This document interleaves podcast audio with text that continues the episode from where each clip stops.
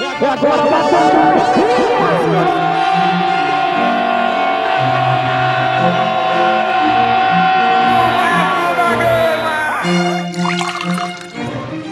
Salve, salve torcida Cruz Maltina! Hoje é quarta-feira, 8 de maio de 2019 e está entrando no ar mais uma edição do Café com Vasco. Eu sou Bruno Guedes e hoje, galera, é pauta única. Vanderlei Luxemburgo vai ter projeto na colina?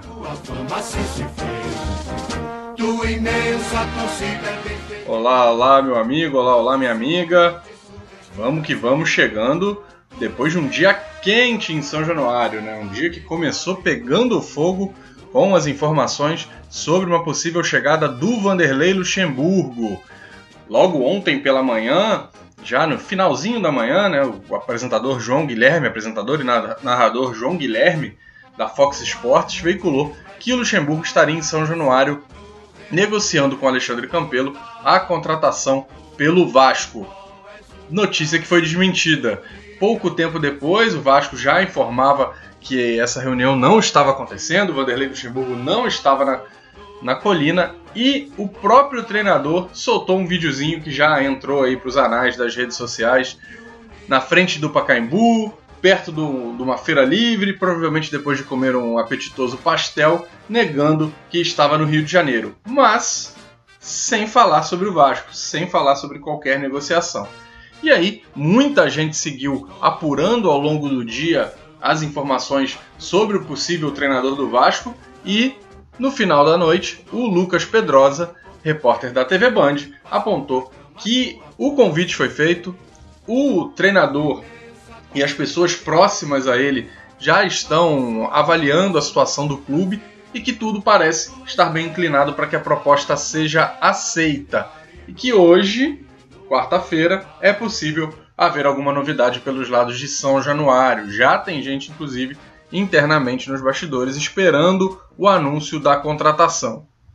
O Renan Moura, da Rádio Globo, também conversou, também apurando as informações sobre o Vasco da Gama, conversou diretamente com o Alexandre Campelo, que estava em reunião, em contato e rapidamente apontou que não havia a definição de um novo treinador. Ou seja, Luxemburgo possivelmente está conversando, possivelmente está tudo bem encaminhado, mas ainda não era uma contratação oficial. O PVC, um pouco mais cedo, Paulo Vinícius Coelho, da Fox Sports, colunista também de diversos veículos, chegou a falar sobre a procura do Vasco de técnico que dois, apenas dois profissionais receberam proposta oficial do Vasco, o Jorge Jesus e o Dunga. O que é curioso aí é a gente traçar perfil, né? Quem é o Jorge Jesus, quem é o Dunga, né?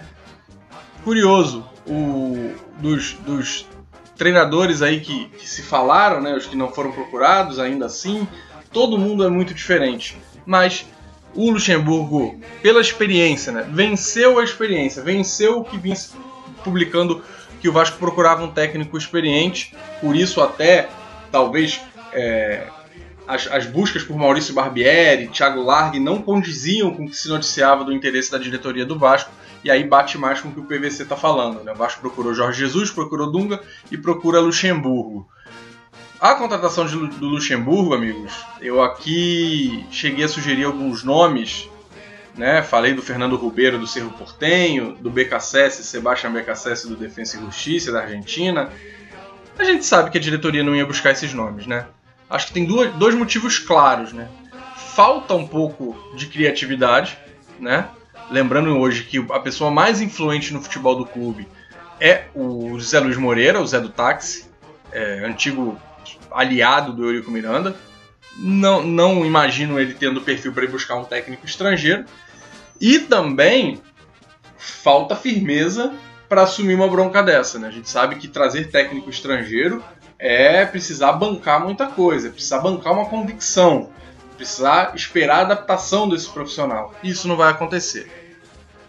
Dos nomes nacionais, o nome que me agradava era o Dorival Júnior, pela capacidade de acertar um pouco ali o sistema defensivo do time. A gente sabe que ele fez um, um trabalho ruim, por exemplo, na passagem em 2015 pelo Vasco, fez outros trabalhos ruins fora daqui, não é garantia de que ia chegar e ajeitar o time do Vasco, mas pelo menos nos últimos tempos aí vem conseguindo fazer alguns bons trabalhos. Seria uma opção, mais uma opção cara e uma opção que já está visando outros mercados. Então, gente, não sobra muita gente. O Marcos Valadares vai fazendo um trabalho é, de tapa-buraco, sem essa certeza de que vai continuar, e eu imagino até que muita gente dentro do Vasco tenha a convicção de que o momento dele é o sub-20, que vem numa grande fase já há algum tempo, fazendo, conquistando bons resultados, apresentando um bom futebol, e sub-20 é diferente do profissional. E pode ser que a ideia seja essa. Segura o Marcos Valadares lá, está mostrando um bom trabalho e tem que mostrar ainda um pouco mais para se firmar na, na, numa equipe principal. Então, não sobra muita gente. O Luxemburgo pode ser uma boa opção. Se fosse no cinema, acho que estava tudo certo. A gente já tinha certeza de um grande trabalho. Porque é um time em baixa, um técnico em baixa, os dois tentando se, se reencontrar, né? O Luxemburgo está aí sem fazer grandes trabalhos há bastante tempo, vem com menos de 50% de aproveitamento na maioria dos clubes que, que, que treinou recentemente. Então, na, na ficção seria uma linda, um, um lindo roteiro. Agora é vida real, né? Torcer para que, se o Luxemburgo realmente for anunciado, que pode acontecer nas próximas horas, ele possa fazer um bom trabalho. Se não, provavelmente o Vasco, como ao que tudo indica, está voltando as baterias para o Luxemburgo, vai ter que iniciar uma negociação do zero para tentar buscar um novo treinador. E apesar de ser tema único, isso incide, claro, na chegada do Luxemburgo. Na chegada, quando a gente fala que o staff do Luxemburgo está avaliando a situação do Vasco, isso passa, é claro, pelas condições financeiras do clube. E aí, a gente vai falar rapidamente sobre uma matéria, sobre um texto do Rodrigo Matos, do UOL, sobre o balanço financeiro. O Rodrigo sentou, se debruçou sobre esse balanço, como muita gente ainda está fazendo, e ele conseguiu detectar algumas coisas. O Vasco antecipou quase todos os recursos de televisão de 2018 e 2019, isso ainda na gestão Eurico Miranda.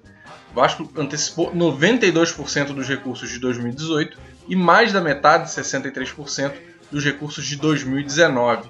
Ou seja, o Vasco ainda tem um valor de 2019 para receber, mas um valor que é insuficiente. O que quer dizer que para tocar o futebol até o fim do ano vai ser preciso negociar novas antecipações. E aí é sempre essa bola de neve. Você antecipa está lá na frente, e lá na frente você se vira para gerar novas receitas. O Vasco tem 70 milhões para antecipar até 2024. 70 milhões até 2024. Se o Vasco antecipar esses valores, até 2024 praticamente não entra dinheiro de televisão. O Vasco, segundo o Rodrigo Matos, chegou a fazer um empréstimo com o BMG do total de 38 milhões, uma parte já usada para quitar débito, débitos antigos e o restante é descontado do que o Vasco recebe de pay-per-view entre 2029 e 2024. O clube, aliás, está conseguindo receber 500 mil fixos mensais do pay-per-view. É um valorzinho que ajuda nas despesas, mas é um valor muito pequeno.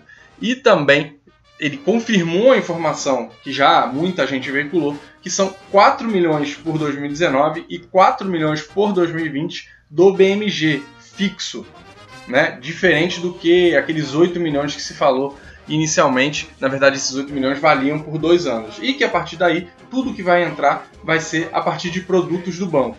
Mas aí eu pergunto, cadê os produtos BMG? Se o Vasco depende para faturar de que entre esses produtos, esses produtos têm que ser lançados. Até agora nada. Antes de encerrar o programa, vamos lá, dois recadinhos. O primeiro é a promoção que eu falei ontem, junto com a editora Autografia. Está sendo sorteado um livro, Jogador de Futebol. Você também já sonhou ser um, do Manuel Cipriano, autor, escritor, mestre em educação. Uma história sobre um menino que, como milhares de outros, buscou a trajetória do futebol como meio de vida.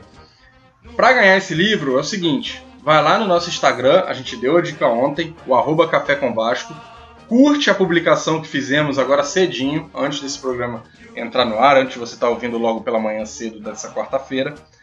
Curte a publicação, curte o perfil do Café com Vasco, é importante, curta o perfil da Autografia Editora, tá marcado lá no post, Autografia Editora, e você tá concorrendo.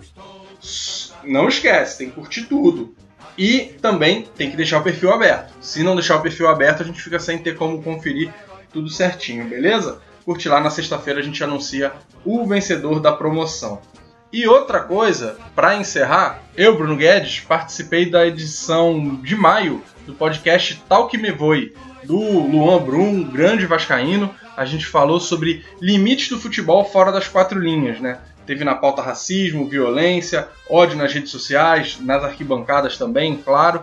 Foi um papo bem legal, não deixe de conferir. A gente mandou o link ontem no grupo do WhatsApp e também está nas nossas redes sociais. É só conferir Talk Me Voe. Só procurar lá que você encontra, beleza? A gente vai encerrando a edição dessa quarta-feira do Café com Vasco, 8 de maio de 2019, nosso número 52. Voltamos nessa quinta-feira. Um abraço e até lá!